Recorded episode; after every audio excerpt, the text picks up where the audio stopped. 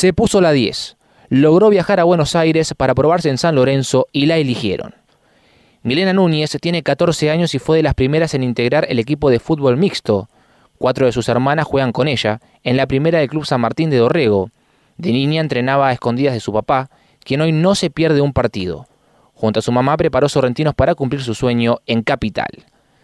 Cuando la dorreguense Milena Núñez, de 14 años, se le dio la oportunidad el año pasado de probarse en San Lorenzo de Almagro, su mamá Estela Montiel, quien trabaja en un geriátrico limpia una casa en el campo, se cargó el sueño al hombro.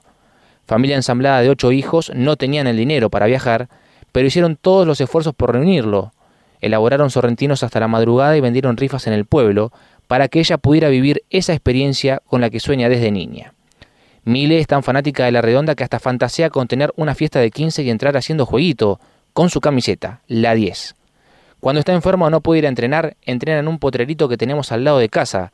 Ella misma se hace las rutinas, se filma y manda los videos, dijo la mamá.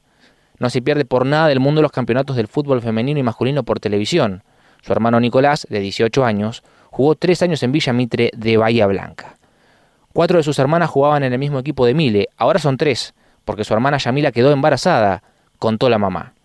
Hacemos todo por el sueño de Mile, por las ganas que le pone y por lo que se esmera día a día. No te das una idea del sacrificio, dijo su mamá, quien resaltó el talento, la humildad y la pasión de su hija por el fútbol. La orreguense se presentó en diciembre pasado a San Lorenzo de Almagro, en Capital Federal, y quedó preseleccionada. El 14 de febrero volvió a viajar para la prueba general y quedó. Me avisaron el 12 que Mile tenía que presentarse el 14 y yo me había contagiado de COVID en el trabajo. Tenía una desesperación, contó la mamá. No obstante, se pusieron en campaña para recaudar el dinero y lo consiguieron. Cuando Mile se puso a hacer sorrentinos conmigo, le dije que no era necesario. Ella me respondió, el sacrificio es para mí, ¿cómo no va a ser necesario? comentó la mamá. Finalmente, fue seleccionada por San Lorenzo junto con su prima Abril Sáenz, quien también viajó a probarse. Ella tiene 12 años y juega en el Club Atlético Villarrosa. El pase de Mile lo tiene Villarrosa, pero juega en San Martín. Sueña con ser jugadora de la selección argentina, al igual que su ídola, la tandilense Agustina Barroso. También ama a Leo Messi.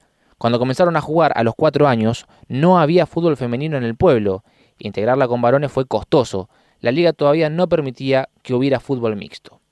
Iba a entrenar a escondidas de su papá Pablo, porque él no estaba de acuerdo, un día, cuando su mamá fue a comprar botines a su hijo mayor Yamile, el marido la acompañó y ahí se enteró de que la nena estaba jugando. Al principio se enojó y le dijo a Mile que él prefería que jugara al hockey.